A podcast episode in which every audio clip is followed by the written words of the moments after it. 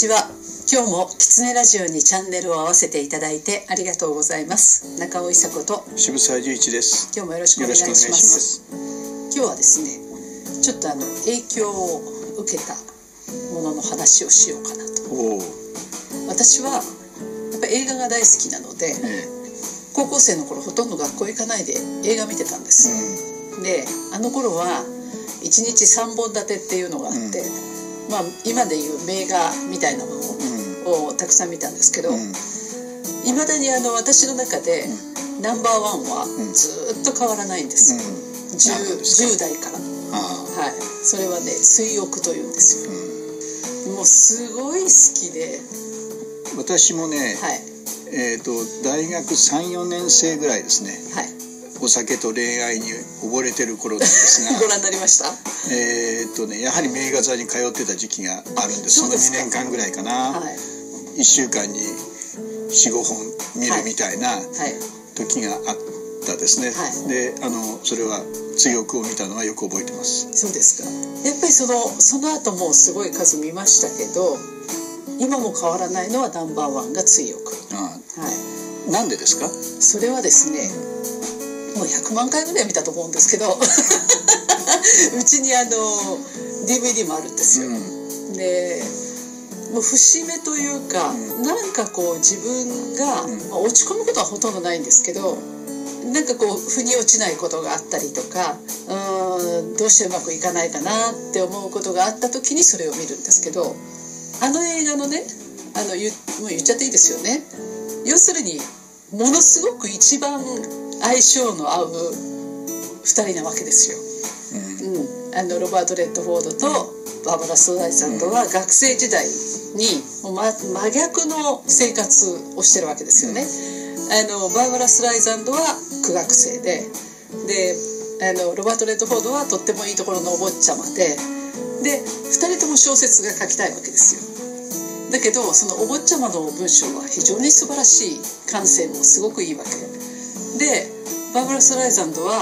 もうそのお坊ちゃまたちのその上流階級の学生たちをバカにしてるんだけどだけどその叶わないのが悔しいわけですよね。だけどとっても純粋なので素直に褒めるわけですよねそれをね。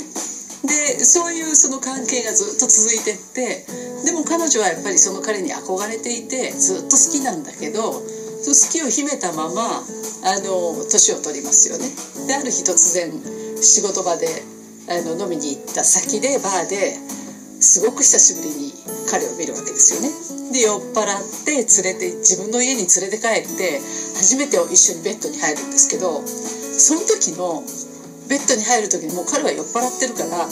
もう分かってないわけ。相手がバーバラということもね。で知らん顔しても寝ちゃってるわけです酔いつぶれて。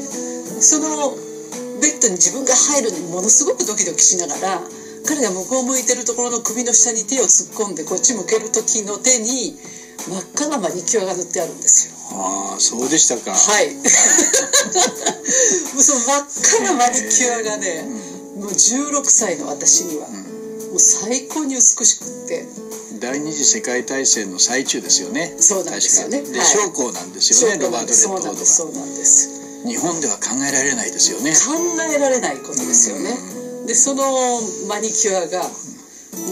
生涯私に影響を与えたというか手だけは綺麗に生きていこうっていう。ふうにそんなことかって今思ったでしょ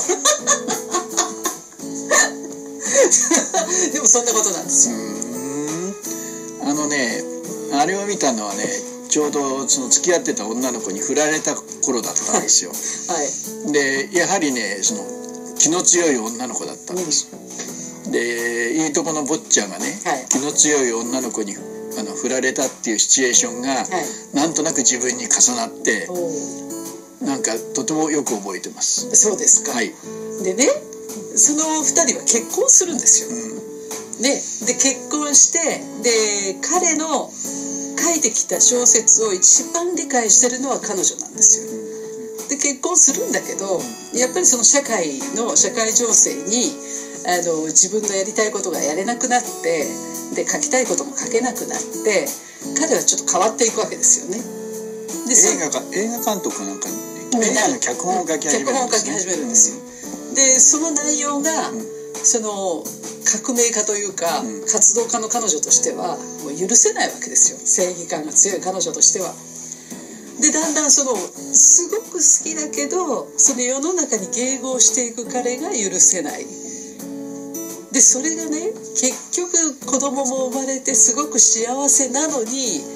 その正義感が勝っちゃうんですよ。でそれで結果別れるんですよ。だけど嫌いじゃないんですよ。だ結婚とか恋愛とか人生とかっていうことをいっぱい教えてくれたのがこの映画。なんか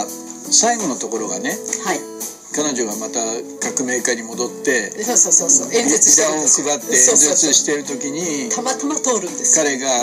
新しいパートナーと一緒に、奥さんとね。車で通って、はい、そのビラをもらうシーンかなんか、はい、あります。一番最後ね、そこは覚えてますね。そうですか、ね、そうなの。でもねそれがすごく懐かしくて、寄っていくんですよね、うん。でそれで2人で再会するんだけど、もう相変わらずだなという彼女が、あの彼は嬉しいんですよね。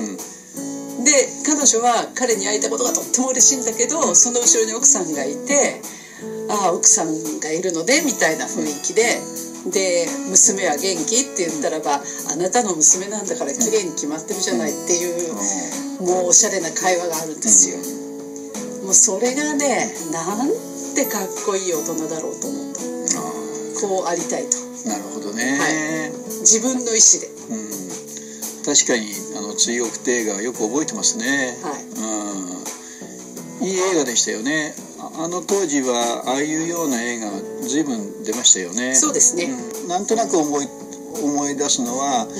うん、あのフランス映画は、はい、やっぱりとてもなんていうか深いし突っ込むんだけど、うん、あまりにその深くてこっちが見る方が疲れてしまってて、うん、ちょっと重いですよね、えー、でその時にそのアメリカの西部劇ではなくて、新しいあのそういう映画がたくさん。で、はい、出てその後ジョーズだとかスター・ウォーズだとかあそうです、ね、要するにエンターテインメント系、ね、そう面白ければいいって映画に変わってしまって映画を見なくなったような気がしますね、なるほどね、うん、そうかもしれないで私はだからもうそれ以来、うん、もうそれがちょうどね1617ぐらいだったので、うん、あいいいい時代に、うん、あのいいもの見たなという感じで育ちました、ね、あのその当時はねあの好きになれば結婚して家庭を持つんだっていうふうに純粋に信じてた時代ですから、そうですね。その時その好きっていうことと家庭を持って一緒に暮らすってことは、違うことなんだっていうのを僕は逆にああの映画で教わったような気がしますね。なるほど。で最後のロバート・レッドフォードの、うん、と2人のまた別れていく、風景っていうのは、うん、好きっていう思いはずっと残ってる、ある時またパッと顔を出すんだけど、家庭を持つというもう一つのその日々の日常が流れていくというものっていうのはどんどんどんどん変わっていく。はい。その変わらない思いと変わっていくその現実みたいなことがあるんだなっていうことに気づかされたのがあの映画だったかもしれないですね。ね。えー、そうですね、えー、そうなんですよ、えー、なので、まあ年を取ろうが、うん、30代40代50代でいつ見ても、うん、あの戻れるんですよね。うんそうですね、はい、原点に帰れるというか、うん、そうそうそういうことなのよ。だからその私がど今ちょっと思い込みすぎてるわけよとかね、うん、うん、こうだったじゃんっていうことのそのうんも戻れる場所なのかな。その戻れる場所を持てるってことは、人生に余裕ができますよね。ああそうかもしれませんね。えー、から戻っていい場所があるんだって思えること、それは家庭なのかもしれないし、映画なのかもしれないし、あるいは人間関係なのかもしれないですけど、あのしばらく別れていくことも全く昨日まで会ってたのと同じ雰囲気で会える人たちとか、そういう場だとかっていうところを持ってると、心に少しでも余裕ができて、人を優しく対応することができるようになるのかなと思いますね。そうですね、うん、だからなんかそのためにそうやって戻ろうとする自分がいるのかもしれないと思いますね。うん、あの戻ろうとして、うん、そのどんどん日々変わっていく現実を戻ろうとすると、うん、思い出話の中に話がいって、はい、僕たちの年代ってあのそういう年代なんですね。ちょうど70になろうとして、みんなあの現役から離れていってそうするとクラス会なんかに出ると、うん、要するに戻ろうとするわけですよ、うん、一生懸命、はいはい、時間を盛り、はい、なんか遡って。それは楽しかった頃にということですか？そういうことですね、うん、でそれでね要するに場が盛り上がっていく雰囲気に、どうしても入れないんです、そうですよね。まだ先に向かってますからね。そうなんはい、そう。日々の仕事とか日々の日常で先に向かってて、先を考えなきゃいけない時に、さっきの追憶じゃないですけど、えーと、変わらないものにはいつでも戻れる、うん、そうですね、ね、で、はい、決して後ろ向きになるわけじゃなくて、ね、前向きの要するに日々の生き方と、うん、それからだけど心はここに戻るという安心感みたいな、はい、その両方を持つっていうことが人生にとっては豊かになっていく重要なことかもしれないですね。なるほど、うん、あそっか。だからその映画はそういうことだったかもしれないですね。えー、私も今こうお話をしてて初めてこう気づいたことで、はい。はいその時振られた彼女の顔が思い浮かんだりとか ああその好きということと一緒に生きるってことは必ずしも一緒じゃ同じことじゃないんだってことに気づいたい、ね、その時の自分をなんか見てるようですね。あよかった、えー、と今日は追憶の話をさせていただきました。はいはい。今日もキツネラジオを聞いていただいてありがとうございました。キツネラジオは毎週月曜日に更新の予定ですチャンネル登録をして聞いていただけると嬉しいです。それではまた。